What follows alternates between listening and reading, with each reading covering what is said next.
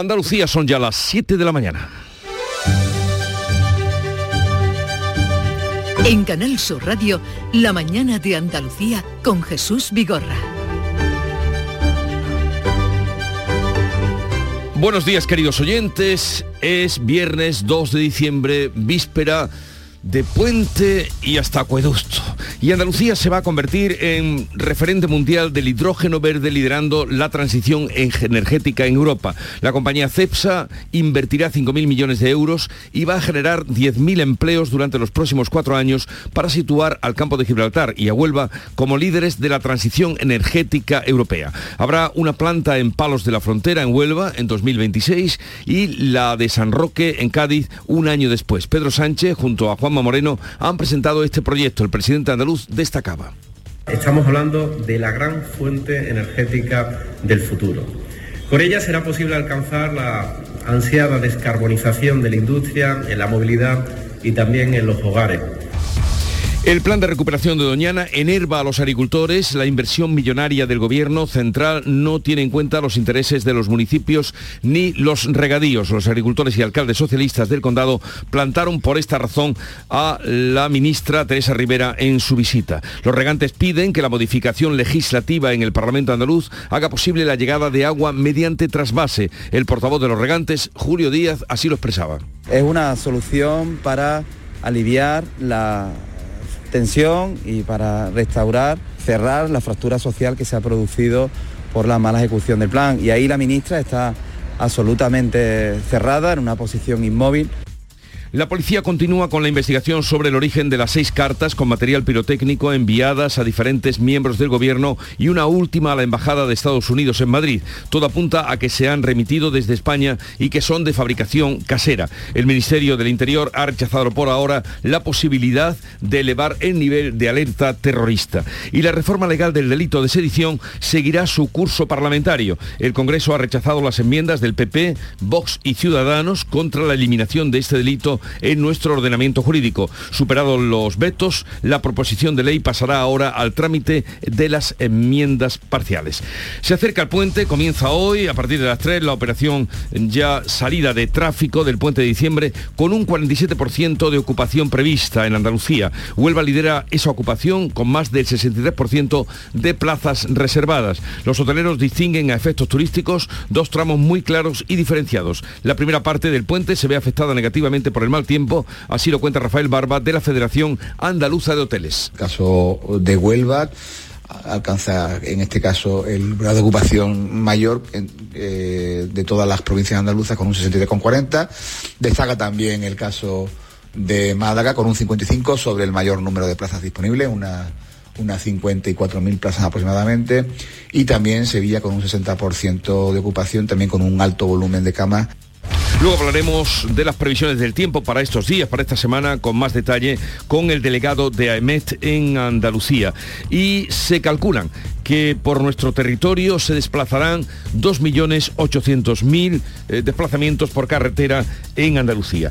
Tendremos cielos para hoy, cielos nubosos y posibilidad de lluvias en la vertiente mediterránea y en el extremo oriental en las demás zonas nubes y claros. Temperaturas sin cambios, los vientos soplan hoy del este localmente fuertes en el litoral almeriense. Pero vamos a ver con detalle cómo amanece en cada una de las provincias de Andalucía. Cádiz, Salud, Votaron. 13 grados tenemos a esta hora, el cielo nublado y llegaremos a los 17. Campo de Gibraltar, Ana Torregrosa prácticamente igual, 13 grados también, los cielos cubiertos, aquí la máxima prevista 16. ¿Y en Jerez, Pablo Cosano? Pues está lloviendo, 11 grados marca el termómetro, 18 de máxima prevista. ¿Cómo viene el día por Huelva, Sonia Vela? Poco nuboso, Jesús. Tenemos hasta ahora 6 grados en Huelva, la máxima para hoy de 18. ¿Y en Córdoba qué día tenemos, Miguel Vallecillo? Pues de momento también con 6 grados, eh, pocas nubes, la máxima 17 y un día con sol. 6 grados en Córdoba a esta hora. Sevilla, Pilar González. El cielo despejado, una máxima prevista de 18 grados y ahora tenemos 8 en la capital. En Málaga, ¿qué temperatura tenéis, José Valero? Pues tenemos ahora 11 grados, llegaremos a los 20 en Rincón de la Victoria, tenemos cielos nubosos, puede llover débilmente en la primera mitad del día. ¿Qué se espera en Jaén, César Domínguez? Pues ahora mismo hay muy poquitas nubes, 5 grados de temperatura, aquí en la capital los termómetros llegarán a los 14 grados. ¿Y en el día o en las vísperas de la apertura de Sierra Nevada, qué temperatura tenemos, Laura Neto? Un grado. Un grado. Un grado, sí. Algunas nubes, la máxima prevista es de 14 y la buena noticia, al menos del pronóstico, es que puede llover, puede llover, puede nevar Sí. a partir de 2.600 metros. Vale, vale, pues que así Un sea. grado. Un grado, ya, ya, ya, ya te he oído. Ya te he oído, un grado. La más baja por ahora. Y en Almería, María Jesús Recio. 13 grados tenemos de temperatura a esta hora, alcanzaremos una máxima de 17, algunas nubes en varios puntos de la provincia a esta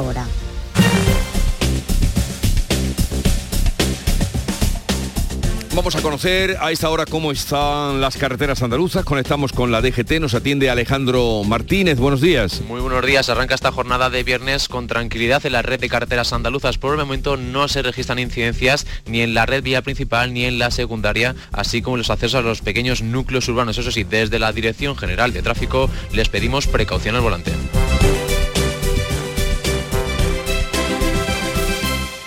Siete, seis minutos de la mañana.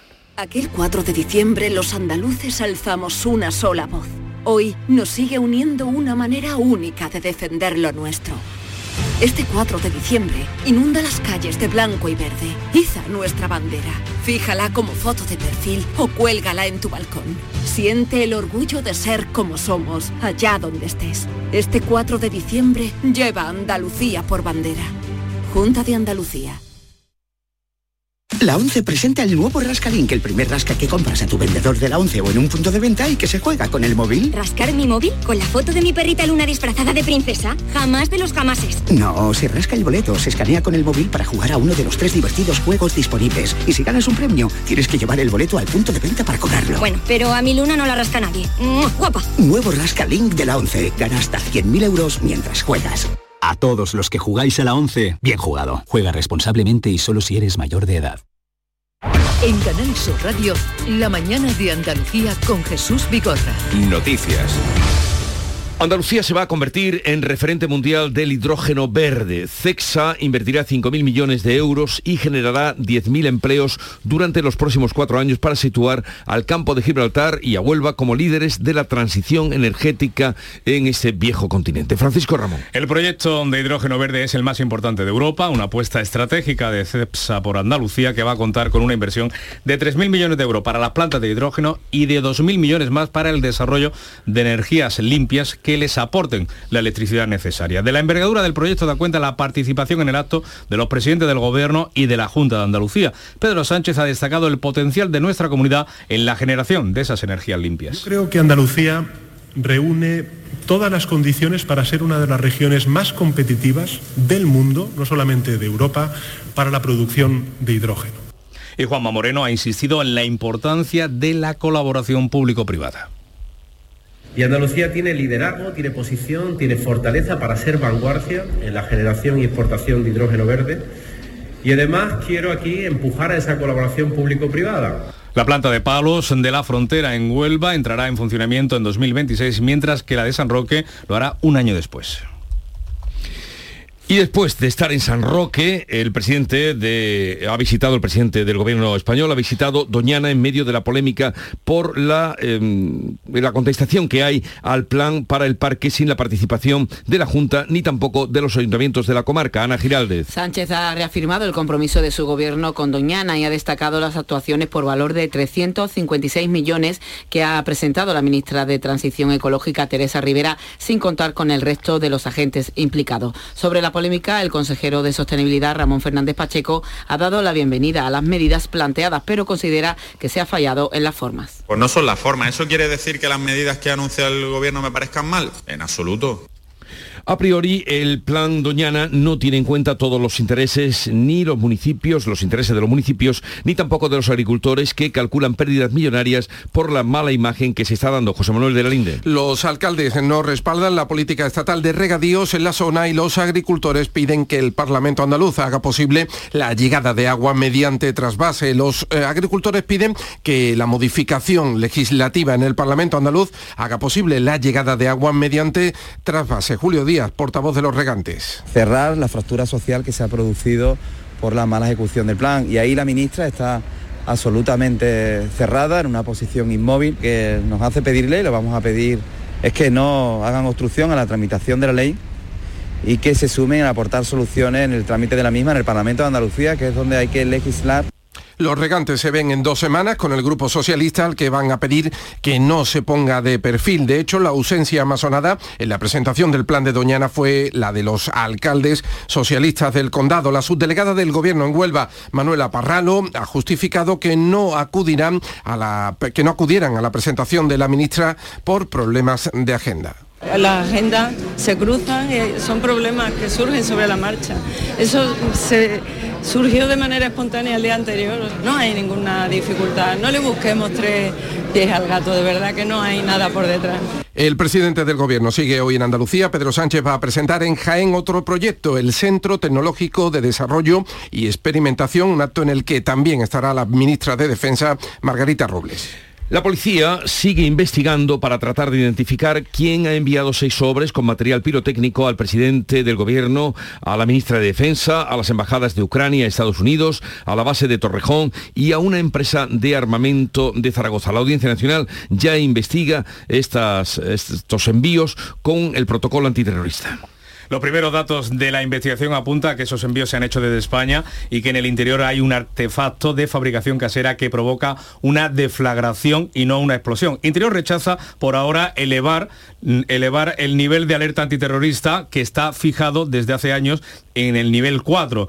La ministra de Defensa, Margarita Robles, lo relaciona con el apoyo español a Ucrania por lo que hemos visto de todos estos paquetes tienen relación con el apoyo a Ucrania y desde luego con, hechos como este que son lamentables y que son una manifestación de violencia también estas cartas bombas no van a mermar la voluntad al apoyo claro y decidido que tiene España como todos los países de la Unión Europea y de la OTAN a Ucrania mientras Rusia advierte a Occidente del riesgo de que el conflicto degenere en una guerra nuclear con Ucrania. La reforma del delito de sedición sigue ya adelante su trámite parlamentario después de que el Congreso haya rechazado las enmiendas del PP, Vox y de Ciudadanos contra la eliminación de este delito en nuestro ordenamiento jurídico. Las enmiendas han sido rechazadas con los 186 votos en contra y los votos favorables de los grupos que habitualmente apoyan al Ejecutivo. Las cinco enmiendas a la totalidad partían de PP, Vox y Ciudadanos, pero también con otra motivación de los independentistas de Junts y los antisistemas de la CUP. Por el PP, Carlos Rojas, ha criticado que el gobierno se deje dirigir por independentistas. Ustedes son ustedes, pero ustedes no son solo ustedes. Ustedes también son Esquerra y son Bildu, porque ustedes van por el camino donde ellos le dicen, no por el camino donde le dicen los españoles, los que estamos comprometidos con el Estado de Derecho, señorías. Ortega Smith de Vox ha pedido directamente a quienes quieran la independencia que renuncien a la nacionalidad española renuncien a la nacionalidad española, tomen un avión y márchense, si es muy fácil, si lo tienen muy fácil. Señor Rufián, es muy fácil. Tenga el valor de renunciar a la nacionalidad española, pida nacionalidad en Corea del Norte, en Cuba o en Venezuela y coja un avión y márchese y déjenos en paz. En esas rimadas de Ciudadanos ha expresado su temor de que los independentistas no van a parar. Y nosotros no solo nos oponemos a quitar el delito de sedición. Es que nosotros lo que proponemos es lo que debería hacer un gobierno decente, que es fortalecer al Estado ante la amenaza inminente que estos señores anuncian públicamente cada día de que lo van a volver a hacer. Por el PSOE, Felipe Sicilia ha defendido la postura del Gobierno argumentando que la reforma penal es fruto del consenso. El Gobierno de Pedro Sánchez hace política en Cataluña. Y hacer política en Cataluña no es otra cosa que buscar el interés general con diálogo y acuerdo. Todo lo contrario a lo que hacen ustedes, señorías de la derecha, que han renunciado a hacer política en Cataluña para hacer política con Cataluña. O mejor dicho, para hacer política contra Cataluña. Superado los vetos, la proposición de ley pasará ahora al trámite de las enmiendas parciales, momento en el que Esquerra previsiblemente va a aprovechar para reavivar el debate sobre la modificación del delito de malversación, el otro por el que fueron condenados los líderes del proceso que podría beneficiar al expresidente de la Junta, José Antonio Griñán, condenado en el caso de los ERE. Seguimos en el Congreso porque allí se ha rechazado también la propuesta del Partido Popular de revisar la ley de solo sí es sí, que vaya semanita que nos está dando. La mayoría que sostiene al gobierno ha tumbado la iniciativa de los populares para frenar la reducción de condena a agresores sexuales que está provocando la aplicación de la norma impulsada por el Ministerio de Igualdad. A ella se ha referido el presidente del Partido Popular, Alberto Núñez Feijó, que ha comparado la experiencia legislativa de Irene Montero con la de su partido. ¿Y ayer qué han dicho en la Cámara? Pues que el Partido Popular promueve la cultura de la violación. Queridos amigos, esto es lo que ha dicho una ministra del Gobierno de España. Y yo le recuerdo a esta ministra que quizás cuando ella estaba estudiando los estudios primarios, el Partido Popular ya estaba legislando contra la violencia doméstica y contra la violencia de género. Y siguen las rebajas, también escarcelaciones eh, por la aplicación de esta ley, la del solo sí es sí. Por ejemplo, la audiencia de Córdoba reduce de 8 a 6 años la pena impuesta a un abuelo condenado por agresión sexual a una menor. El tribunal aplica en este caso los beneficios de la ley del solo sí es sí. Se trata de la primera reducción de condena por un delito sexual en Córdoba tras la entrada en vigor de la nueva norma. La sección segunda de la audiencia ha reducido en un grado la pena de agresión por el carácter intentado, dice textualmente el fallo del delito. Así los seis años de pena mínima se quedan en cinco. El abuelo agredió a su nieta continuadamente durante tres años cuando la pequeña tenía entre seis y nueve años. El presidente de la Junta, Juan Moreno, reclama al gobierno que cumpla con la dotación de plazas a la unidad adscrita a la policía. Moreno reclama al Ejecutivo de Pedro Sánchez que cumpla el convenio que tiene pendiente con Andalucía para la incorporación de 300 nuevos agentes a la unidad de policía adscrita. Le he solicitado al presidente del Gobierno de España hoy mismo, que mm, hagamos lo posible para que este convenio se haga realidad lo antes posible. Y podamos firmar el convenio que permita reforzar el importante y necesario servicio que realizáis a Andalucía. El presidente andaluz acude hoy a la factoría de la compañía automovilística Renault en Sevilla. Va a inaugurar el proyecto de economía circular Refactory que va a dar una segunda vida a vehículos usados y reparará baterías eléctricas. Al acto asiste también la ministra de Industria, Reyes Maroto. El PSOE ha solicitado la creación de una comisión de investigación en el Senado sobre el patrimonio de la alcaldesa de Marbella, alcaldesa y senadora del Partido Popular, Ángeles Muñoz. Los socialistas exigen a la regidora Marbellí que aclare la procedencia de los 12 millones de euros que la dirigente popular ha aflorado en su última declaración de bienes en el Senado. En esta declaración Muñoz refleja un incremento en sus bienes tras haber convertido en haberse convertido en titular al 100% de distintas propiedades que hasta 2020 solo le pertenecían al 50% y explica que este aumento se ha producido por la vía de la donación. El PSOE reclama que Ángeles Muñoz y Alberto Núñez Feijó, como presidente del Grupo Popular en el Senado comparezcan para dar explicaciones dada la gravedad de estas informaciones, según el secretario general de los socialistas andaluces, Juan Espadas. ¿Qué voy a pensar? Que me parece muy grave lo que está apareciendo a la luz pública. Que me parece que los vecinos y vecinas de Marbella estarán estupefactos viendo las relaciones, en definitiva, de quien les gobierna con una trama internacional que no se dedica precisamente a cuestiones eh, sanas. La creo que en términos políticos pedir explicaciones es lo menos que se despache. La Audiencia Nacional investiga al marido de Muñoz y a su hijastro por su eh, presunta pertenencia a una red de tráfico de drogas. Sin embargo, el juzgado que instruye el caso ha desvinculado al Ayuntamiento de Marbella de esta trama y rechazó en su día la personación del PSOE Marbellí en la causa. Este es el argumento del secretario general del PP andaluz, Antonio Repullo, que defiende la gestión de la alcaldesa. Vamos a mantener ese criterio de objetividad, un criterio en el que con independencia de las informaciones que puedan salir en los medios de comunicación, vamos a, seguir valorando esa gestión y, en esa gestión, eh, hasta el momento, no hemos tenido ningún dato en el que podamos, eh, de alguna forma, responsabilizar a la alcaldesa de ningún, de ningún, de nada. Bueno, seguro que muchos de los que nos escuchan comienzan este fin de semana el puente de diciembre, este año con varias posibilidades a principios o a finales de semana, dependiendo del festivo que puedan elegir. La media de ocupación hotelera en Andalucía se va a situar en torno al 47%, esos son los datos de hoy. En, en cualquier caso, vuelva a liderar la ocupación en el conjunto de nuestra comunidad con más del 63% de sus plazas reservadas. Si va a viajar en coche, la gasolina ha bajado 5 céntimos, sin el descuento del gobierno se vende a unos 73 euros de media. El diésel se ha abaratado 3 céntimos y cuesta 1,82. Con estos precios comienza el puente a partir de las 3 de la tarde para la DGT.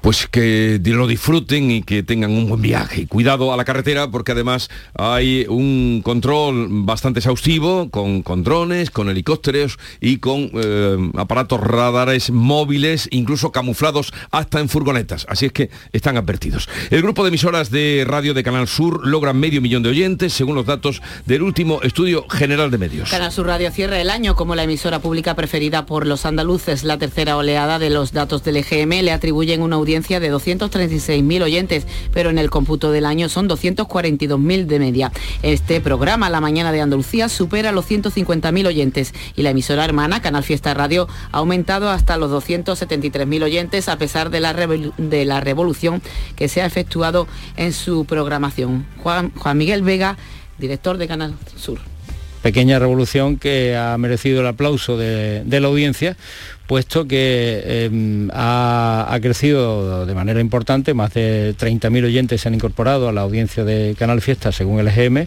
eh, y son ya 273.000 los, oyentes andaluces que la, siguen a diario y estoy seguro de que van a ser eh, muchos más. 7.21 minutos de la mañana, enseguida estamos con la revista de prensa de Paco Rellero. La mañana de Andalucía. Hay un secreto que dice que aquí puedes probar la mejor variedad de verduras y disfrutar el jamón ibérico más deseado del mundo. Puede que todo esto sea un secreto a voces, pero es nuestro secreto para conseguir la calidad, la riqueza y ese puntito tan especial de Andalucía.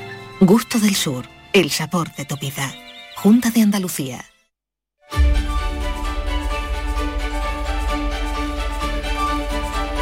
Con lo más destacado de la prensa nacional e internacional, aquí está Paco Rellero. Buenos días. ¿Qué tal Jesús? Muy buenos días. Hablas de las posibilidades del, puente, de las probabilidades del puente, las nuestras se reducen a cero. Lo digo por dejar eh. claro. Nosotros vamos a estar aquí dando el callo. Bueno, la razón cuenta que el presidente Sánchez entrega la sedición y renuncia a tipificar el referéndum. El PSOE y sus socios independentistas que allanan el camino para la derogación express. ABC destaca que el PP contrapone las prisas por satisfacer a los nacionalistas con la parálisis para reformar la ley del sí es sí. Este diario ABC informa que los sobres, los sobres pirotécnicos tenían pólvora y metralla, la vanguardia que se enviaron desde España y contra instancias afines a Ucrania. Y en el confidencial un reportaje detallado. Los sobres han pasado por un enjambre humano. Inquietud y enfado en la plantilla de Correos, la empresa pública que adjudicó a una nueva compañía, a una nueva empresa de seguridad, la protección de su centro de procesamiento en Madrid y nombró a un director de seguridad, pero los controles, según recalca el confidencial, no han funcionado. Reformas y reformas propuestas de leyes. La viñeta de Caín en La Razón aborda la reforma de la ley animal y en ella, en esa viñeta, vemos a un perro que habla y dice quiero mis derechos no los de los humanos. El mundo habla sobre el paro y cuenta que hay eh, consenso de los expertos. La forma del gobierno de cuantificar el paro está distorsionada. Estos expertos consultados por el mundo consideran que las estadísticas no recogen como parados a miles de fijos discontinuos que se encuentran actualmente inactivos. La vanguardia también habla de empleo, pero en este sentido la falta de titulados de formación profesional de FP va a dejar sin cubrir casi 100.000 empleos en el año 2030. En unos siete años, el 25% de los puestos de trabajo, los que están disponibles a raíz de jubilaciones y nuevas incorporaciones, son técnicos, se están demandando perfiles técnicos, pero tendrán que ocuparlos universitarios. Y sobre la reforma de las pensiones, Jesús, hay opiniones eh, opuestas. El editorial del país, por ejemplo, sostiene que es una buena propuesta, la del ministro de Seguridad Social, que moderniza el sistema mientras en el de ABC leemos que Escriba ha diseñado un plan a 26 años que supone incrementar las cotizaciones máximas en un 34,7%, mientras que la pensión a la que da derecho esa misma cotización, eh, cotización máxima, apenas va a subir un 3,03%. La polémica de las palabras de Javier Lambán, que dijo que España a España le hubiera ido mejor con Javier Fernández en lugar de con Pedro Sánchez, tienen eco todavía hoy, largo recorrido en la prensa. La razón, cuenta que Ferraz llamó a Lambán para que eh, rectificara sus críticas a Sánchez. Este es el asunto de portada de ABC, con foto a toda plana de Lambán, eh, que eh, titula Sánchez obliga a Lambán a humillarse. Mis palabras fueron desafortunadas, que son las expresiones que ha utilizado el propio Lambán en su disculpa. El Independiente detecta nerviosismo en direcciones territoriales del PP por el retraso en la designación de candidatos a municipales. Eh, Génova, que va a convocar su intermunicipal a finales del mes de enero en Valencia para eh, presentar a todos los cabezas de lista de capital de provincia en las elecciones de mayo del año que viene. El diario.es habla de la presión del gobierno que no hace mella en los vocales conservadores que bloquean la renovación del constitucional y el país dedica un reportaje, merece echarle un vistazo, a las eh, peligrosas guardias maratonianas de los médicos españoles. En dos segundos, es un destacado que hay de declaraciones de médicos, pasas de dormir profundamente a estar con un bisturí 24 horas en servicio. El sistema, ya sabes Jesús, para cubrir eh, la propia cuadrícula, la plantilla, eh, las madrugadas, por ejemplo, que el país nos detalla hoy. Bueno, ¿y qué has visto en las portadas de los diarios de las provincias andaluzas?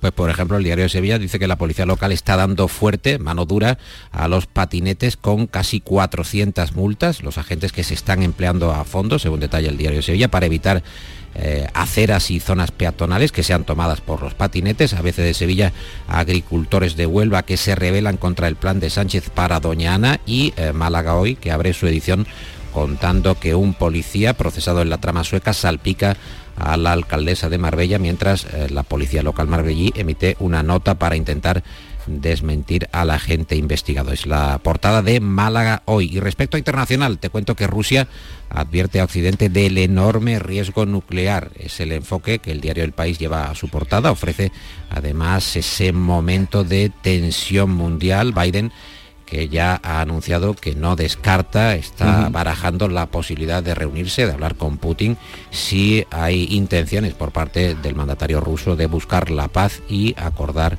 con la OTAN.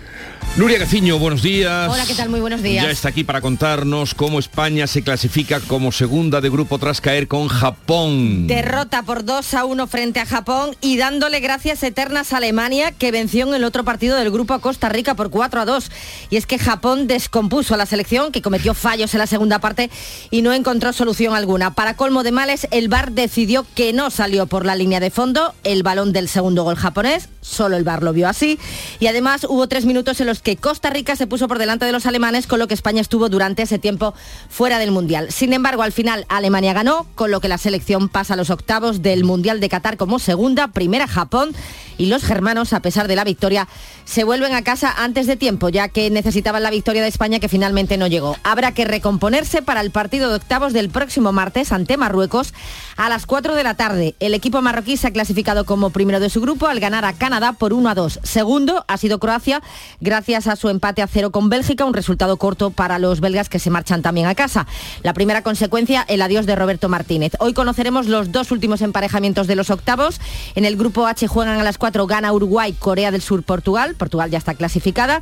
En el grupo G juegan a las 8 Camerún, Brasil, Serbia, Suiza. Brasil también está ya clasificada. Por cierto, que en caso de que España le gane a Marruecos en los octavos, en los cuartos podría tocar Portugal en vez de Brasil. Me emocionaron los nipones al final del partido. ¿eh? Sí, la verdad es que, es que yo creo que ni se lo creen. Lo único, no, no, y, el agradecimiento, como iban agradeciendo a la grada. Bueno, es que en eso son los número uno. El Granada recibe esta noche al líder de segunda división. A las nueve y media juega el Granada a los Cármenes frente al Alavés, partido que sirve para abrir la decimoctava jornada en segunda, cara a cara, dos claros favoritos al ascenso, aunque en estos momentos le va mucho mejor la cosa al conjunto vitoriano. Y momento de concluir la lectura de prensa de hoy. ¿Dónde has encontrado el cierre, Paco? Pues fíjate, veo en el país que Elon Musk, que está, como digo, siempre en todos los, todos líos, va a ensayar insertar un chip en el cerebro. Eh, Business Insider, que es una revista, una publicación especializada sobre estos asuntos, cuenta que la compañía Neurolink de Musk eh, quiere comenzar los ensayos clínicos en humanos en seis meses. ¿Eh? Ya se sabe que Musk es muy inquieto eh, muy controvertido. En los últimos años ha realizado pruebas en animales con chips cerebrales mientras estaba buscando la aprobación de la Administración de Alimentos y, qué pretende? de Estados Unidos. ¿Y qué pretende? cómo está el asunto. No sé si eh, tendrías tu intención, alguna intención, Nuria, de colocarte un chip cerebral. No se sabe qué pretende al colocar el chip cerebral. El control total, ¿no? de control. Él, él lo está, digamos, eh, argumentando porque va a ayudar a pacientes con alguna discapacidad para volver a moverse, para comunicarse, fines, ah, también para restaurar la visión, pero realmente hay un cierto tenebrismo, hay oscuridad respecto al proyecto y eh, cualquiera sabe cuáles son las intenciones finales de Elon Musk. Eh, podéis eh, iros ya de fin de semana, ¿eh? Podéis iros de fin de semana, Nuria Caciño y Paco Reyero. Son las 7.30 minutos, acaban de dar en este momento las 7 y 30 minutos que ustedes han escuchado y vamos a repasar los titulares más destacados en un momento.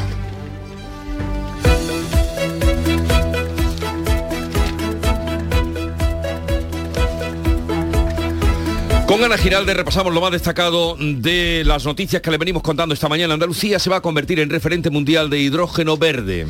La compañía CEPSA invertirá 5.000 millones de euros y generará 10.000 empleos durante los próximos cuatro años para situar al campo de Gibraltar y a Huelva como líderes de la transición energética en Europa. El plan Doñana contra los agricultores. La inversión millonaria del Gobierno central no tiene en cuenta los intereses de municipios ni regadíos. Los agricultores y alcaldes socialistas del condado plantan al Ejecutivo y piden la modificación legislativa en el Parlamento. La policía investiga el origen de las seis cartas con material pirotécnico. Todo apunta a que se han enviado desde España y que son de fabricación casera. El Ministerio del Interior ha rechazado por ahora la posibilidad de, elevar el nivel de alerta antiterrorista. La reforma del delito de sedición va a seguir su curso adelante parlamentario. El Congreso ha rechazado las enmiendas de PP, Vox y Ciudadanos contra la eliminación de este delito en nuestro ordenamiento jurídico. Superado los vetos, la proposición de ley pasará ahora el trámite de las enmiendas parciales.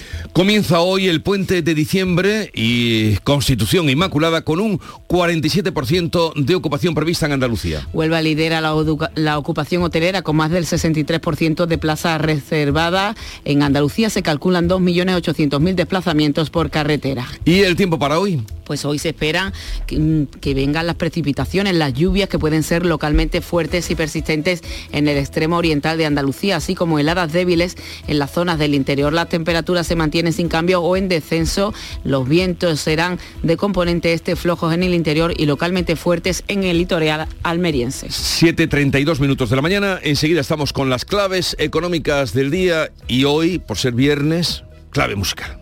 Ahora es el momento de Agrupa.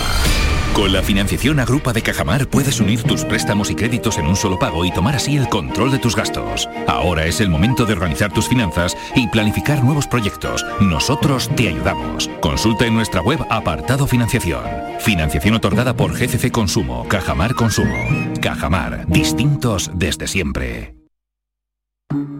Asegurarte en Montepío es muy diferente a hacerlo en otras compañías. Es como formar parte de una gran familia que lleva cuidando de los suyos más de 100 años. Descubre nuestras soluciones en salud, decesos, jurídico, retirada de carnet y mucho más, siempre a los mejores precios. Visita montepíoconductores.com.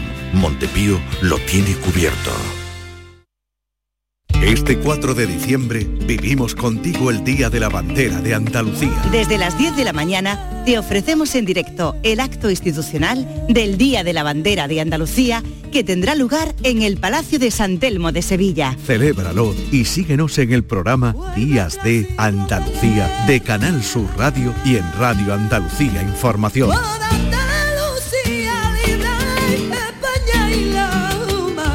4 de diciembre, Día de la Bandera de Andalucía.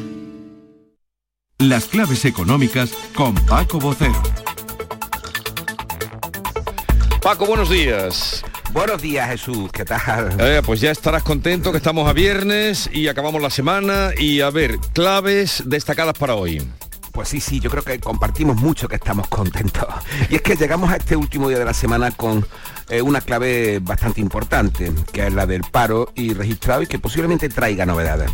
Y los traiga terror del adelanto eh, habitual que hizo el ministro Escriba, advirtiendo que se habría estabilizado el avance de los últimos meses sobre lo que sucede habitualmente en noviembre, que no suele ser un buen mes para el empleo. Pero resulta que FEDEA, uno de los centros de análisis económicos más prestigiosos del país, ha puesto en cuestión las cifras de empleo y las estadísticas del Ministerio. Y lo hace porque considera que los fijos discontinuos deberían contabilizarse como parados cuando pasen a la inactividad hasta que vuelvan a incorporarse a su puesto de trabajo. Sí, una idea que ya hemos escuchado por parte de otras voces y que, en fin, ahora nos traes tú este, este informe de FEDEA. Exactamente, es que ocurre que FEDEA, que por cierto está bastante es bastante poco sospechosa de pivotar en ningún lugar hacia ningún lugar polarizador, da un paso adelante para la interpretación más correcta y lo que hace es proponer que se cree un nuevo indicador que se llamaría paro efectivo, contabilizando a los fijos discontinuos cuando estén inactivos, a los trabajadores en ERTE y a los demandantes en empleo, naturalmente, que son los que están en paro. Este indicador sería complementario al paro registrado y mejoraría el análisis de las cifras de paro, perdón, porque recogería de manera más fiel la situación. Sea como fuere, vamos a ver qué cifras tenemos hoy finalmente, en noviembre, porque y cómo serían con esta nueva propuesta, porque de hecho FEDEA dice que la bajada de 27.000 personas en paro en octubre, que registró, se registró, hubiera sido una subida de 138.000 si se hubieran contabilizado a los fijos discontinuos sin actividad. Como ves, una diferencia, una diferencia enorme. abismal. Absolutamente abismal. Y hablando del paro de octubre, ayer comentábamos que se publicarían los números de la eurozona y en efecto el paro disminuyó una décima respecto a septiembre hasta el 6,5% el menor nivel de toda la serie histórica eh, que se remonta a abril del 98. En la Unión Europea, hablando ya de los 27, las mayores tasas de paro nos corresponden a nosotros con un 12,5% y a Grecia con un 11,6%. Y las más bajas están en la República Checa un 2,1% y Polonia y Alemania con un 3% cada una. Una gran diferencia entre países, desde luego, nada menos que casi 10 puntos entre el más alto y los más bajos. ¿Y qué más? Pues mira, vámonos con la previsión de la semana, que en este caso corresponde, lo decíamos también ayer, a BBV Research, que revisó al alza su previsión de crecimiento, la dejaron un 4,6 este año y un 1,2 el próximo, dos décimas más, que en este caso lo hace porque el Servicio de Estudios del Banco dice que la economía resiste mejor de lo esperado. Pues no es una mala noticia, desde luego. No, a pesar de que siempre hay que tomar las previsiones con precaución. En un sentido, o en otro, pero una mala noticia. Los datos las tendremos a las 9 de la mañana eh, y se los contaremos a ustedes y a ver la canción, la clave musical de hoy, Paco.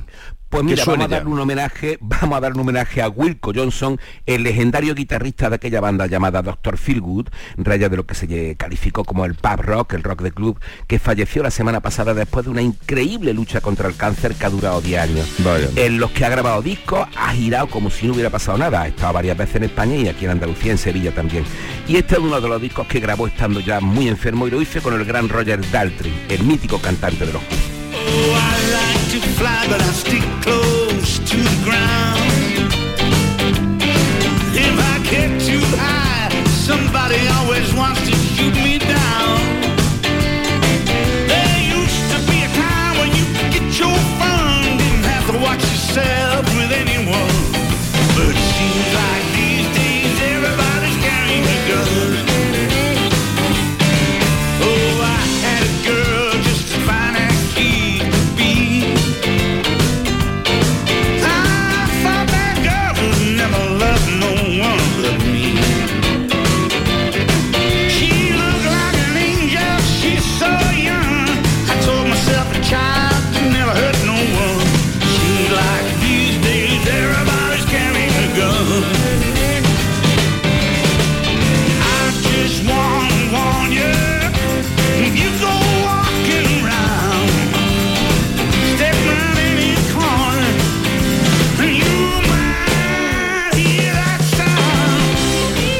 Paco, buen fin de semana.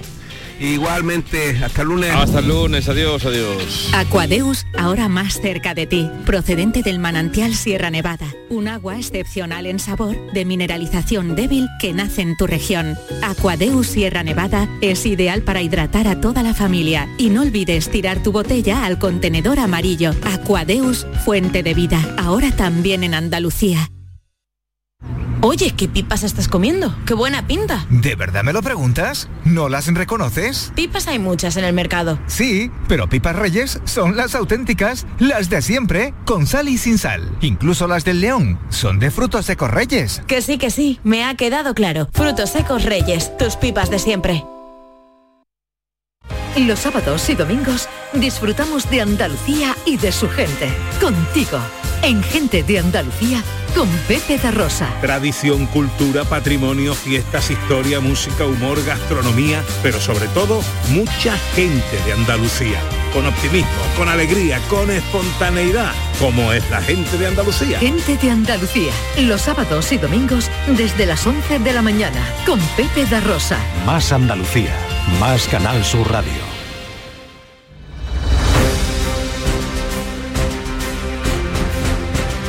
Vamos ahora con otras noticias que completan la actualidad de Andalucía. El presidente del gobierno, Pedro Sánchez, va a presentar esta mañana en Jaén el proyecto de creación de un centro tecnológico dependiente del Ministerio de Defensa. César Domínguez. Pues así se va a llamar CTD, Centro Tecnológico de Desarrollo y Experimentación. Va a estar situado en el nuevo polígono industrial de Jaén.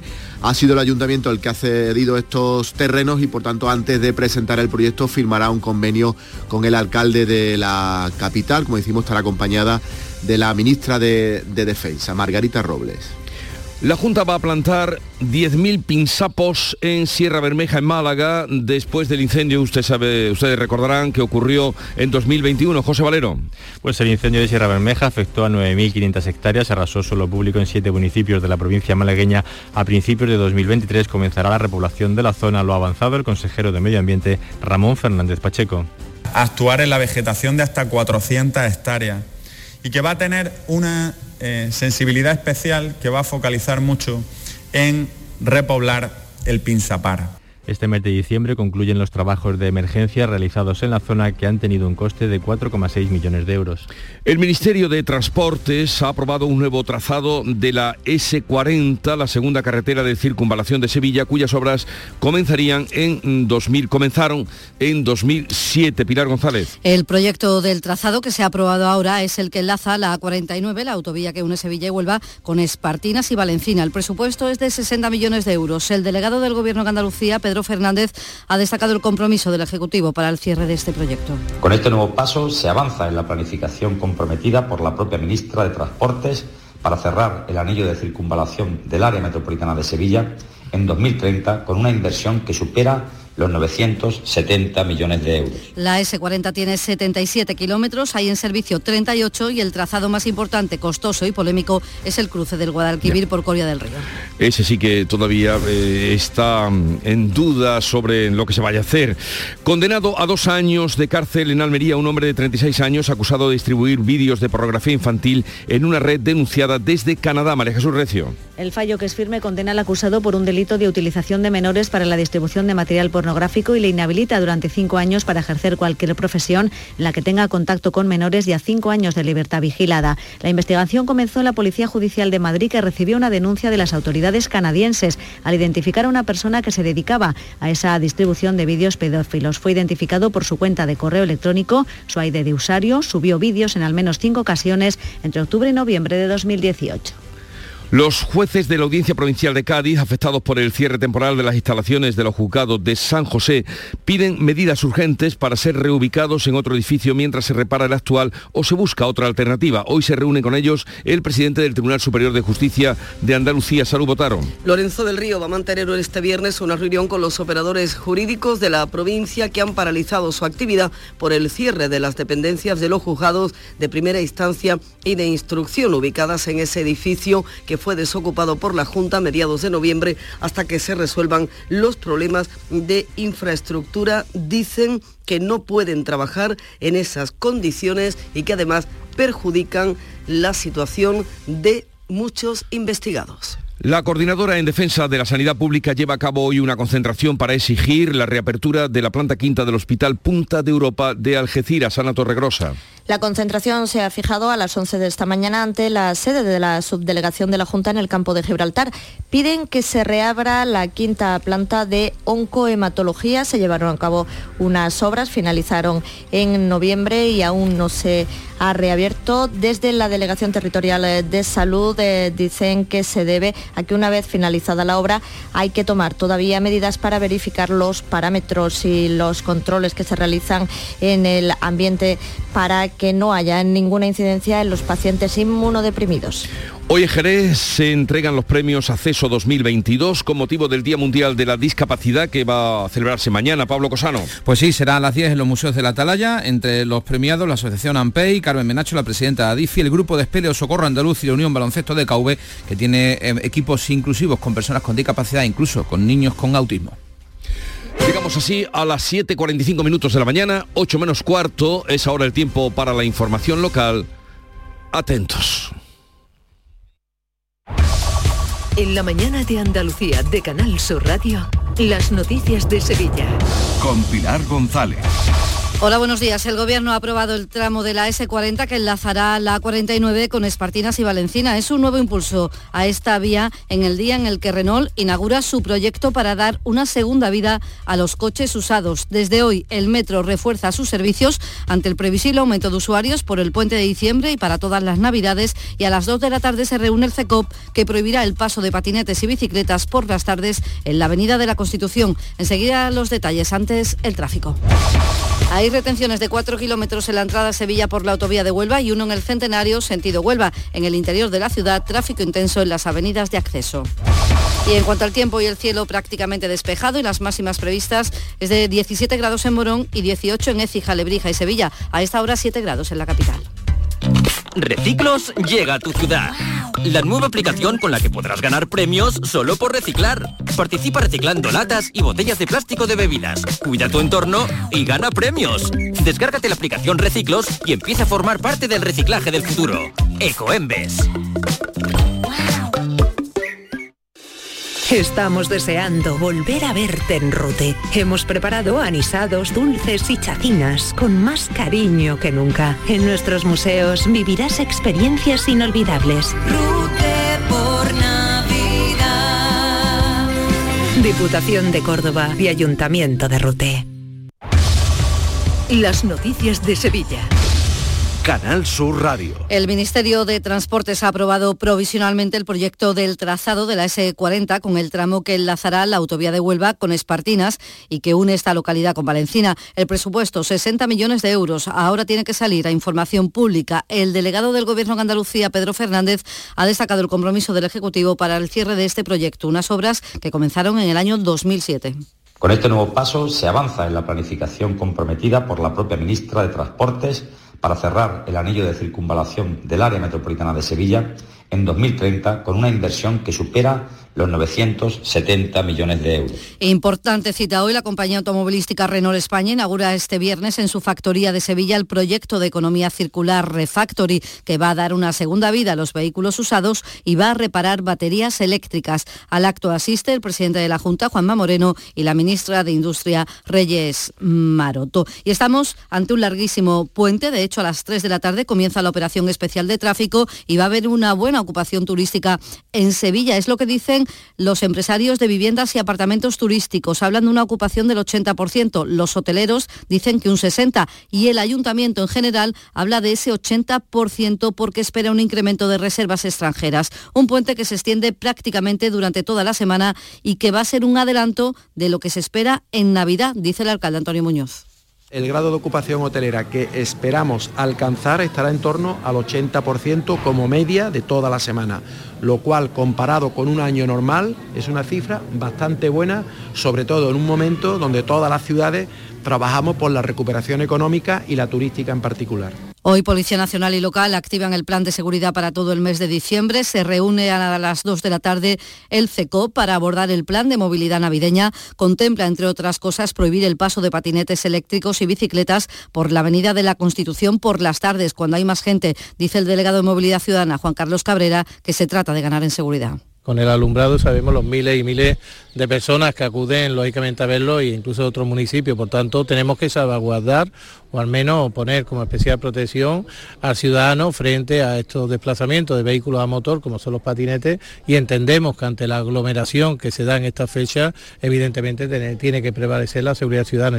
El metro aumenta un 62% la oferta de plazas desde hoy y hasta el 6 de enero. Sobre todo habrá trenes dobles por las tardes de los viernes, sábados, domingos y festivos. Y en Nochevieja el servicio será ininterrumpido. El lunes encienden las luces con más calles que nunca, 280 en el centro y en los barrios. La mayor atracción será el Templo de Luz y Sonido que se va a instalar en la Plaza de San Francisco. Eh, son 70.000 puntos de luz como una catedral es lo que se va a reflejar, que se encenderá a partir del día 10. En general, muchísimas actividades, más de un centenar y, por ejemplo, coros de villancico junto al arquillo del ayuntamiento durante tres días o el día 28 se cierra el tráfico el Paseo Colón con un pasacalles con jirafas. La directora general de Cultura, Isabel Ojeda, subraya también el protagonismo de los barrios y toda la diversidad que hay engloba tanto lo muy famoso de Sevilla, pero también la muy desconocida Sevilla, por todas esas pequeñas aportaciones de creadores locales que conforman un cuerpo muy rico y que, que nos permiten identificarnos como, como una capital de la cultura. El sábado se inaugura la muestra de dulces de convento, el domingo se encienden los árboles navideños y hoy el convento de Santa Inés abre sus puertas para venerar el cuerpo incorrupto de Doña María Coronel. El horario es de 9 de la mañana a 1 de la tarde y de 4 a 8. Ahora son las 7 de la mañana y 50 minutos. ¿Quieres comprar al mejor precio? Escucha, en Muebla y Nervión estamos de liquidación por cierre. Artículos de calidad con hasta el 80% de descuento. Sofás, colchones, muebles y artículos de decoración. Solo hasta el 30 de diciembre. Más información en el 955-184027 o en mueblaiCony.com. Últimos días. Date prisa, que se acaban. Las empresas que invierten en publicidad despegan seguro. El 12 de diciembre, profesionales y empresas debaten sobre el papel de la publicidad como motor de la economía andaluza. A partir de las 12 y media, en el Salón de Actos de la Fundación Caja Rural del Sur. Organiza AEPS. Colabora Fundación Caja Rural del Sur. Patrocina Junta de Andalucía. En Canal Sur Radio, las noticias de Sevilla.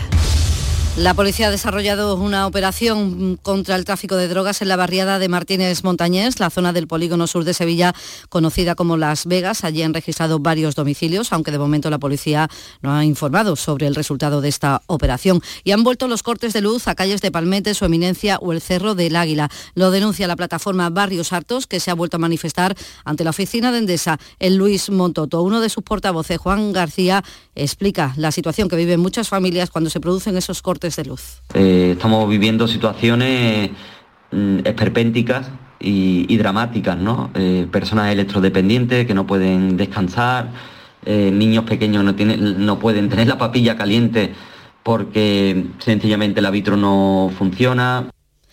Hoy hay varias protestas sindicales. Esta mañana ante el Hospital de Valme se va a reclamar, lo va a hacer Comisiones Obreras, la continuidad de 12.000 trabajadores de la sanidad que terminan contrato el 31 de diciembre.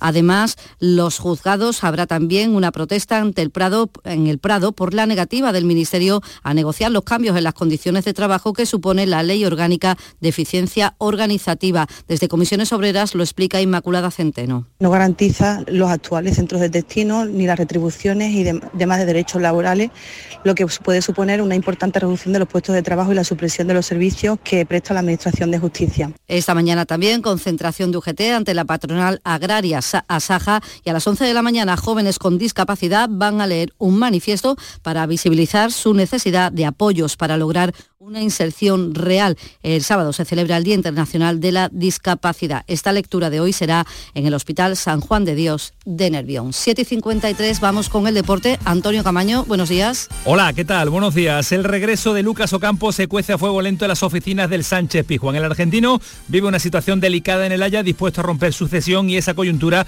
la ha aprovechado el Sevilla para iniciar las conversaciones con el jugador de cara a testear su posible vuelta. San Paoli ya habría dado el ok a su regreso. Y en el Betis ya esperan aguardado después de caer eliminado en el Mundial de Qatar, el mexicano que podría tener algunos días de vacaciones, eh, pero todo hace indicar que podría reincorporar incorporarse ya con el resto de sus compañeros después de las vacaciones de la plantilla el próximo martes cuando Pellegrini tiene citado a todo el plantel. Y en Cultura, el Renacimiento protagoniza la última exposición inaugurada en el Museo de Bellas Artes de Sevilla, Carlos López. Es una muestra diversa que incluye pintura, escultura, platería, cerámica y miniatura. Es la primera vez que se reúne una colección tan completa de un periodo artístico y humanístico que tanta huella ha dejado en la ciudad. Así lo resalta el consejero de Cultura, Arturo Bernal. Tenemos artistas de todo el arco europeo que vinieron a Sevilla a aportar y se ven los primeros momentos de esa influencia del Renacimiento hasta prácticamente hasta ese barroco y se explica perfectamente el barroco sevillano a partir de esa influencia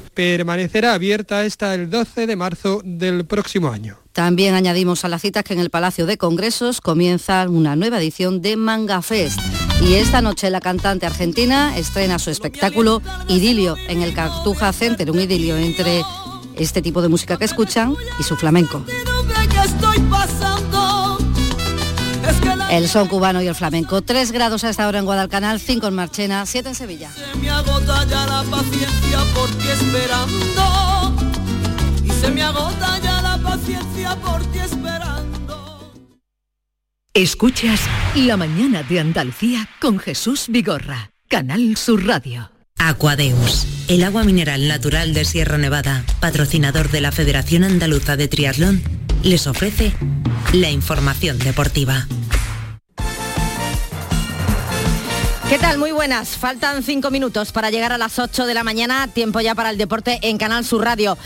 El Mata Gigantes, así denomina hoy la prensa de Japón a su selección tras la sorprendente victoria anoche ante España. Una victoria contra todo pronóstico por 2 a 1. Una victoria que además de provocar que España haya pasado a los octavos de final del Mundial como segunda de grupo, manda a Alemania a casa, a pesar de que los germanos terminaron ganando a Costa Rica por 4 a 2. Como bien señalaba nada más terminar el partido Luis Enrique, no hay nada que celebrar. El luto o el duelo lo pasaremos evidentemente esta noche y no hay nada que celebrar. Hemos pasado como segundo, sí, pero, pero esto tiene que servir de aviso para darnos cuenta de que esto va a pasar. Si contra Marruecos tenemos la fortuna de ir por delante, Marruecos se arriesgará a tope otra vez. Tampoco celebrar una derrota. O sea que hoy no es nada, no, no tengo mucho que celebrar, la verdad.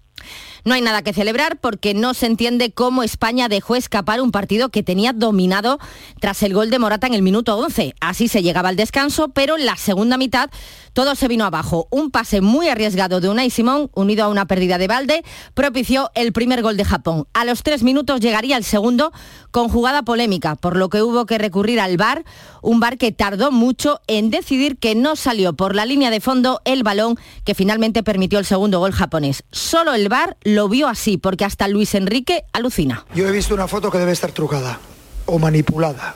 La ha enseñado Pablo y le digo, no puede ser. No puede ser que sea, no puede ser que esa foto sea verdad.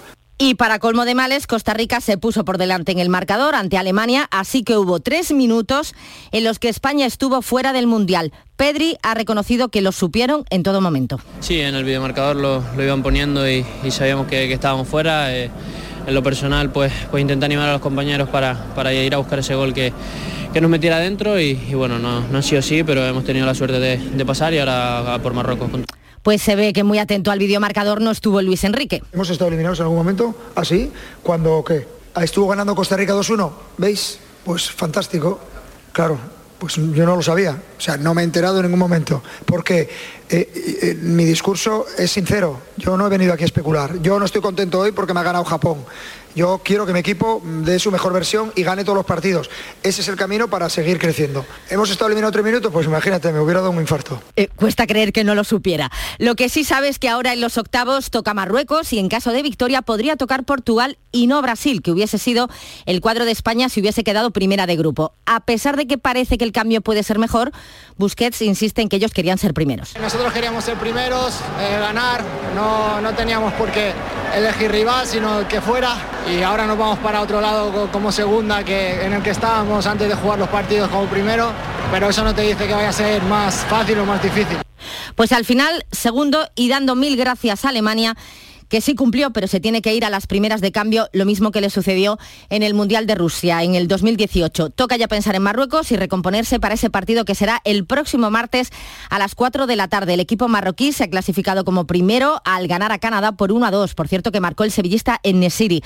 Segundo de grupo ha sido Croacia gracias a su empate a cero con Bélgica, un resultado muy corto para los belgas que se marchan a casa. La primera consecuencia de este fracaso es el adiós de Roberto Martínez, que ya tenía pensado dejar de entrenar a Bélgica antes del Mundial. Termina contrato. Hoy conoceremos los dos últimos emparejamientos de los octavos. En el grupo H juegan a las 4 Ghana, Uruguay y Corea del Sur, Portugal. Portugal ya está clasificada. Ghana es segunda con tres puntos, mientras que Corea del Sur y Uruguay solo cuentan con uno. En el grupo G juegan a las 8 Camerún, Brasil y Serbia, Suiza. Brasil ya está clasificada. Suiza es segunda con tres puntos, con uno están Serbia y Camerún. Y dejamos de un lado el Mundial porque hoy juega el Granada, recibe al líder a las nueve y media, los Cármenes frente al Alavés, partido que sirve abrir la decimoctava jornada en segunda. Cara a cara, dos claros favoritos al ascenso, aunque le va mejor la cosa al Alavés.